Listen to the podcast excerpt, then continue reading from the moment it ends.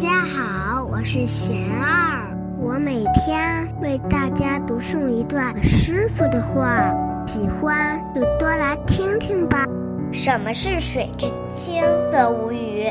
我师傅说，清是要清净自己内心，不是要清理周围的人，自己内心的烦恼清净了，还要有慈悲心，去包容、帮助、拉拔。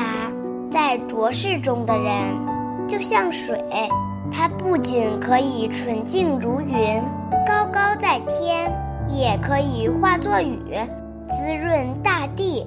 不仅可以用来解渴，还可以用来洗净一切。大家有什么问题想问我师傅的，请给贤二留言，贤二会挑选留言中的问题。